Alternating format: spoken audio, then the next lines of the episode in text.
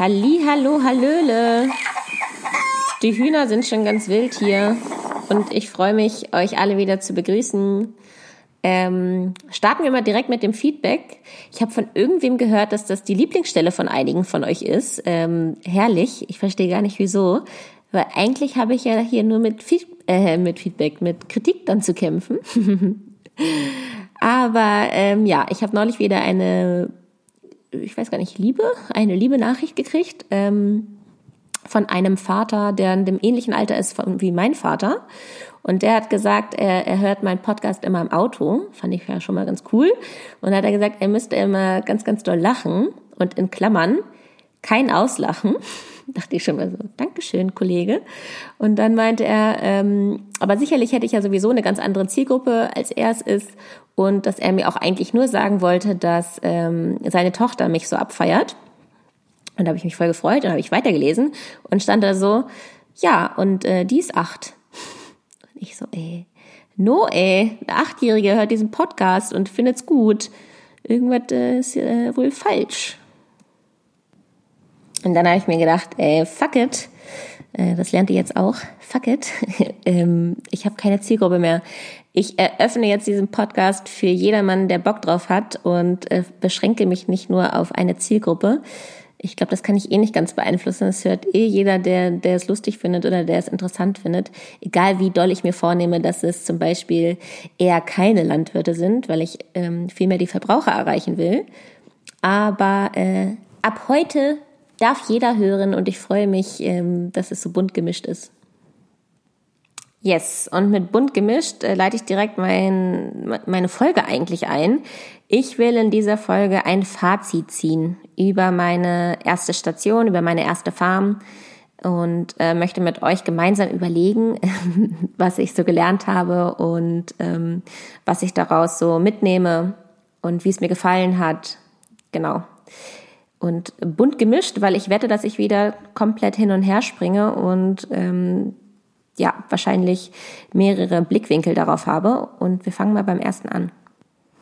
Also als erstes möchte ich einmal darüber sprechen, dass es ja ein konventioneller Betrieb war und ähm, dass dieser Betrieb 650 Kühe hatte. Und ähm, als ich das schon in Deutschland erzählt habe, haben ganz viele gesagt, oder beziehungsweise sie haben es nicht gesagt, aber ich habe es gesehen, dass es eher so ein, so ein Blick war wie, hui, Maja, hast du dir aber was äh, vorgenommen, so ein großer Betrieb und sicher, dass du das alles sehen willst und irgendwie auch so ein bisschen skeptisch, weil diese große Viehzahl immer erstmal zurückstreckt und ähm, das so als Massentierhaltung abgestempelt wird, wenn man das erzählt.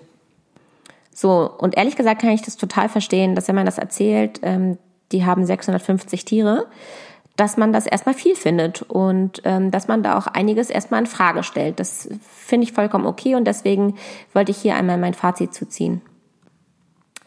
Also meine Meinung zu dem Thema Massentierhaltung in Bezug jetzt auf diesen Betrieb, ähm, weil es für den Begriff ja keine richtige Definition gibt, aber jeder ein Gefühl dahinter, glaube ich, hat, kann ich verstehen, wenn man zu diesem Betrieb Massentierhaltung sagt, weil es einfach viele Tiere sind.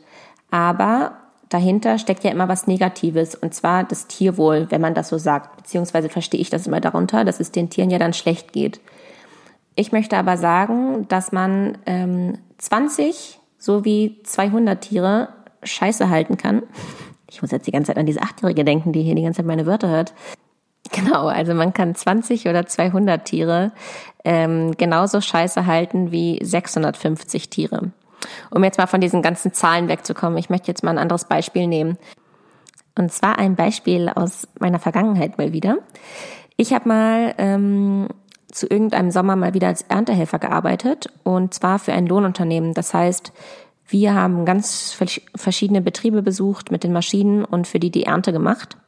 Aber der Landwirt, für den ich gearbeitet hatte, der hatte nicht nur das Lohnunternehmen, sondern der hatte auch ähm, eigene Milchviehhaltung. Damit hatte ich aber nichts zu tun, weil er hatte Festangestellte dafür und ich war ja wirklich nur Erntehelfer und war für die Erntezeit eingesetzt. So, aber ich habe jeden Morgen da, ähm, da bin ich jeden Morgen halt gestartet und ich habe schon diese Milchviehhaltung da mitgekriegt. Und das war ein ganz interessanter Betrieb, weil er hat den Betrieb, wie so viele Bauern in Deutschland, von seinen Eltern übernommen, also ein Familienbetrieb. Und es gab eine alte Hofstelle, und zwar die von seinen Eltern. Das war ein altes Fachwerk, Gebäude, Gelände. Und ähm, Da standen dann die Jungtiere und die standen auf Stroh, was gefühlt ein Meter hoch war, in dunklen Stellen und hatten ein dunkles Fenster mit so Holzgittern davor und hatten ein großes ähm, Einfahrtstor, wo man noch mit dem Trecker reinfahren konnte. Aber da kam auch nur ganz wenig Licht und es war total feucht da drin und es hat muffig gerochen. Ähm, einfach weil dieses Gebäude auch schon so alt und moderig war. Und äh, da standen, ich würde sagen, in dem alten Gebäude 20 bis 40 Tiere. Wo jetzt ja jeder sagen könnte, das ist keine Massentierhaltung, weil das sind ja nur 20 bis 40 Tiere. Und dann hatte er, also der Sohn, der das übernommen hatte, hatte nochmal einen neuen Stall ähm, für 200 Vieh neu gebaut. Und ähm, das war ein Liegeboxen-Laufstall. Ähm, es hatte keine Wände, es hatte nur so Säulen und ähm, war super durchlüftet, hatte einen riesigen, riesigen Laufbereich, eine frische Futtertheke. Es gab ja, es gab gar keine Fenster, weil es gab keine Wände. Es, war ein offener Stall sozusagen. Und ähm, man hat da die Tiere auch gar nicht gerochen. Es gab so ein, ähm, oh, dafür gibt es jetzt bestimmt wieder einen, einen Fachbegriff, aber es gab so ein so ein Roboter, der die, der die Kuhfladen da weggewischt hat sozusagen. Und ähm, es war einfach sauber, es war frisch. Und da standen halt 200 Vieh. Und man würde jetzt ja von außen denken, den 20, 40 Kühen geht's besser, weil das sind ja viel weniger und den 200 in dem neuen Stall äh, geht's schlechter, weil das mehrere Tiere sind. Und ähm, ja, dieser Arbeitsort hat mir einfach richtig die Augen geöffnet, dass die Anzahl der Tiere nichts mit dem Tierwohl zu tun hat, sondern dass es immer darauf ankommt, wie es jedem einzelnen Tier geht. Genau, und deshalb kann ich mein Fazit auch in Neuseeland ähm, damit beenden, dass diese 650 Tiere eine vorbildliche Haltung hatten. Also die stehen 365 Tage im Jahr, jeden Tag also draußen. Die kennen keinen Stall und ähm, die werden ärztlich untersucht, um zu schauen, ob die irgendwelche Mangelernährung haben. Dann werden die noch zugefüttert. Und ähm, ja, ich, ich, ich wollte das irgendwie noch einmal sagen, dass man das halt nicht verallgemeinern kann, dass eine große Viehzahl gleichzeitig heißt äh, schlechtes Tierwohl. Ich hoffe, man konnte mir da folgen. So, nächstes Thema, was äh, zu meinem Fazit dazu gehört. Und zwar, ich fand es anstrengend, liebe Leute. Ich finde Tierhaltung anstrengend. Das ist körperlich anstrengend und das ist ähm, ja, körperliche, körperliche Arbeit. Man muss immer früh aufstehen. Es gibt einen regelmäßigen Alltag. Auch nicht so meins. Ich mag es schon, wenn es vielseitiger ist oder vielfältiger. Ähm, aber daran kann man nichts ändern. Es wird jeden Tag gemolken und da kannst du schon mal sechs Stunden von deinem Arbeitstag sind damit geregelt. Also morgens drei Stunden und abends drei Stunden. Und ähm, ja, ich wusste halt, dass ich das jetzt nicht auf ewig mache, sondern nur die Zeit, in der ich da bin und habe ein bisschen die Tage gezählt. Aber ähm, ich habe ja erzählt, ich habe mit mehreren Leuten da zusammengearbeitet. Wir waren ja zu fünft. Und der eine, der kam auch von einem Milchviehbetrieb und der kennt es gar nicht anders. Also der arbeitet jedes Wochenende ähm, auch auf dem Hof bei seinen Eltern. Und ähm, für ihn ist es selbstverständlich halt zu melken. Er kennt es halt, halt auch wie gesagt nicht anders. Aber ihn hat das halt richtig Spaß gemacht. Und ich habe so richtig gesehen, dass das so ja ihn erfüllt ist jetzt vielleicht zu viel gesagt, aber dass das so ähm, zu seinem Tag dazugehört. Und dass er gar nicht so so ähm, ja ich habe ja auch nicht gelitten, aber ich ich fand jetzt schon andere Sachen auf jeden Fall spaßiger als die Kühe zu melken und äh, er hat das einfach gerne gemacht und da habe ich halt gesehen, dass man da reingeboren werden muss oder dass es halt, dass es sich so weiterträgt in der Familie. Und so ist es ja auch in Deutschland, dass es ganz viele Familienbetriebe sind. Und wenn man da so reinwächst und das nicht anders kennt, immer im Stall zu stehen und immer mitzuhelfen und immer anzupacken, dann ähm, ja kann, konnte ich jetzt einfach sehen, dass, dass da so richtig Leidenschaft in diesem Typen war und ähm, dass man das, glaube ich, seinen Kindern mitgeben kann. Icke, ich, ich hab's nicht so mit den, mit den Kühen. So, noch eine Feststellung hinterher von mir. Ähm, ich glaube, ich bin ein langsames Schwein. Ich, ich, ich, ich wusste schon vorher, dass ich es hasse, mich zu hetzen. Aber in so einem Team ähm, will ja jeder auch dann irgendwann Feierabend haben. Und äh, die Peoples, die haben sich da mal alle richtig beeilt waren immer richtig flink. Und ähm, ich bin dann so ein Träumerchen dazwischen. Ich habe das richtig gemerkt. Ich weiß nicht, ob ich dann einfach manche Aufgaben eher so gelassen machen möchte, weil ich daran Spaß habe oder weil ich auch weiß, dass ich dafür Zeit habe. Aber ähm, zum Beispiel, wenn ich die Aufgabe habe, Eier einzusammeln und da mir ein so ein rundes Ei entgegenkommt, anstatt ein, ein ovales, dann äh, beschäftige ich mich erstmal mit diesem runden Ei. Da muss ich mir das angucken, dann finde ich das putzig, dann mache ich ein Bild und dann, dann freue ich mich, dass ich jetzt dieses runde Ei habe und dass es jetzt meins ist. Und äh, dann vergeht halt Zeit. Und ähm, zu lustig, weil ich habe nach meinem Abitur bei uns zu Hause ein Praktikum gemacht, bei meinem Vater für ein halbes Jahr. Das ist, ähm, das braucht man, wenn man studieren will. Da muss man auch ein halbes Jahr ähm, in der Praxis mal gewesen sein, also in der praktischen Landwirtschaft. Und ähm, der hat mir auch mal das Gefühl gegeben, dass ich sehr langsam arbeite. Und da dachte ich mir immer so, Kollege, ich äh, mache hier schon äh, super schnell, stell dich mal nicht so an. Ich dachte halt immer, mein, mein, mein Vater stellt sich an. Aber da habe ich auch gemerkt, ich glaube, ich könnte noch schneller arbeiten. oder, oder die Welt ist mir einfach zu hektisch. Ich weiß auch nicht. Ähm, ich muss das immer weiter analysieren, aber ich glaube, ich muss auch schneller arbeiten. Es war nicht ganz lustig, dass ich das da so festgestellt habe, dass mein Vater wahrscheinlich ein bisschen recht hatte. Ja gut, äh, dann hätte ich das jetzt auch mal zugegeben. Also, dann hatte ich mir gedacht, zu dieser Fazitfolge gehört auch noch mal dazu, dass ich vielleicht noch mal ein paar kritische Fragen beantworte. Und da habe ich mich zurückerinnert an meine letzte Arbeitsstelle. Und da hatten wir auch das Thema Milchviehhaltung. Und da habe ich noch mal geschaut und bin in mich gegangen, habe geguckt, welche kritischen Fragen es da gab und ich habe mal ein paar rausgesucht und die wollte ich jetzt äh, hier einmal mit euch besprechen, damit dieses Thema Milchviehhaltung ähm, auch von allen Blickwinkeln einmal durchleuchtet worden ist. Von mir. Genau, und da gab es die Frage, warum denn den Kühen die Hörner entfernt werden.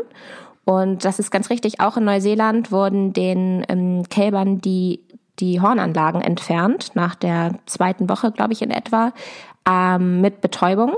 Und die Gründe dafür sind ganz unterschiedliche. Einmal ähm, sagt man die Verletzungsgefahr von den Kühen selber, weil Kühe sind äh, Rangordnungstiere. Also die, die kämpfen gegeneinander, um zu bestimmen, wer denn jetzt der Ranghöhere ist von den beiden. Und damit die sich gegenseitig nicht verletzen, ähm, werden denen halt die Hörner entfernt. Das ist schon mal ein Grund. Dann natürlich auch die Verletzungsgefahr des Landwirten selber.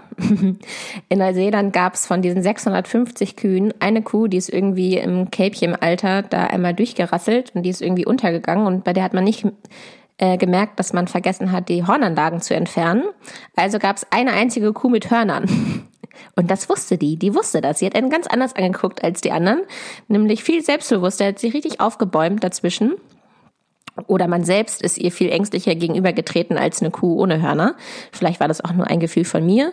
Aber ich dachte mir immer so, äh, halt Abstand, liebe Dame, halt Abstand. So, in Deutschland ist dann auch nochmal ein Grund, dass die sich mit den Hörnern nicht verhakeln im Stall. Ähm, da würde man jetzt ja denken, in Neuseeland ist das kein Grund, aber auch da äh, werden die Kühe ja zweimal am Tag in diesen Melkstand da getrieben. Und da könnten die sich auch verhakeln, wenn die sich da irgendwie durch diese Gitterstäbe da schieben. Also auch da zählt der Grund, dass sie sich nirgendwo festhaken.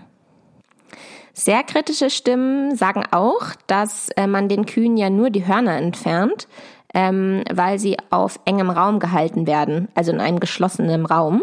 Ich denke mal, damit meint man den Stall, ähm, obwohl es da natürlich Auflagen für gibt, wie groß so ein Stall ist. Und ähm, dann würde man ja denken, dass das in Neuseeland nicht wichtig ist, den, den Kühen die Hörner zu entfernen. Aber äh, jetzt wisst ihr, es hat auch viel damit zu tun, dass es Rangordnungstiere sind und dass sie sich gegenseitig einfach verletzen und dass es dann zu Entzündung kommen kann. Und wenn die Kuh krank ist, dann ist auch die Milch ähm, nicht zu gebrauchen. Und ähm, ja, das ist ein Grund, warum man halt den, den Kühen die Hörner entfernt. Und falls ihr euch fragt, ähm, wie das jetzt in Neuseeland abgelaufen ist. Also ich habe dann die Kälbchen äh, nach der Enthornung natürlich auch gesehen, wie die sich verhalten. Und ähm, ich konnte jetzt nicht feststellen, dass das jetzt wesensverändernde äh, Eingriffe sind, sondern die Kälbchen standen da genauso äh, wie vorher auch und haben mich angeguckt, ob ich irgendwie was für die habe und waren genauso interessiert und sind jetzt nirgendwo rumgetaumelt oder waren, äh, waren schläfrig, ähm, benebelt oder irgendwie Typ verändert. Also das kann ich nicht sagen. Sie hatten einfach äh, keine Hörner mehr. Genau. So, dann gab es noch die kritische Frage, was trinken denn die Kälber, wenn wir deren Milch trinken? Ähm, ja, und da möchte ich gerne zu sagen, dass in Neuseeland äh, die Kälber auch ihre Milch bekommen haben. Äh, die Kühe sind nur so gezüchtet, dass die so viel Milch geben, dass es für die Kälber und für uns Menschen reicht. Also wir trinken den Kälbern keine Milch weg, die haben Milch bekommen und ab dem fünften Tag haben sie noch dazu ähm, Kälbermüsli bekommen und auch ein Wasserangebot. Also die wurden, die wurden versorgt und wir haben denen nichts weggenommen. Dann gab es die Frage, warum denn die Kälber in diesen Kälber-Iglus ähm, leben. Also es sind diese weißen Hütten, falls ihr das mal gesehen habt, auf irgendwelchen landwirtschaftlichen Betrieben, wenn ihr da mal vorbeigegangen seid oder da mal vorbeigefahren seid. Ähm, es hat folgende Gründe, warum man die Kälber in so einem Iglu aufzieht. Und zwar sind ja normalerweise in so einem Kuhstall ziemlich viele Bakterien oder Keime äh, natürlicherweise. Und da so ein Kalb äh, ziemlich anfällig dafür ist, möchte man es halt schützen. Und deshalb gibt es diese Kälber-Iglus. Und ähm, die sind aus so einem Material, dass man die halt gut sauber halten kann und gut äh, desinfizieren kann. Und ein weiterer Grund ist natürlich auch, dass man die besser beobachten kann und die Einzelversorgung einfach ähm, besser unter Kontrolle ist, wenn man jedes Tier einzeln im Blick hat. Und so kann man auch genau sehen, ob die genug Milch trinken, ob die überhaupt trinken, ähm, ob die gesund sind. Genau. Es geht bei der Tierbeobachtung einfach besser, wenn die äh, abseits von der Herde gehalten werden. Yes, dann zur nächsten Frage. Ähm, es gab die Frage, warum ist denn auf den Milchverpackungen immer eine Kuh auf der Weide zu sehen, wenn das wahrscheinlich gar nicht mal so ist? Also wenn die Kuh in Wirklichkeit wahrscheinlich im Stall steht, warum sieht man dann eine Kuh auf der Weide? Ja, und da muss ich erstmal grundsätzlich äh, dazu sagen, dass ähm, ob eine Kuh im Stall gehalten wird oder auf der Weide, sagt erstmal nichts über das Wohlbefinden der Kuh aus. Denn man kann natürlich auch eine Kuh auf der Weide äh, welches Wort nehme ich denn mal, beschissen halten. Wenn man zum Beispiel ähm, die Weide nicht weiter steckt und die die ganze Zeit im Matsch stehen, wenn es da kein frisches Gras gibt, kein Futterangebot, kein Wasser, dann kann es natürlich genauso gut sein, dass die Kühe da einfach super dürr sind, äh, die, die Klauen sich entzünden, äh, dass es den Kühen auf der Weide nicht gut geht. Also grundsätzlich kann man nicht immer sagen, dass Weidehaltung gleich besseres Tierwohl ist, ähm, denn es kommt immer darauf an, wie der Landwirt sich kümmert. Ja, ich glaube, das hatte ich hier noch gar nicht ausdrücklich gesagt. Es kommt immer auf das Management des Landwirts drauf an, ähm, wie es den, wie es den Kühen geht.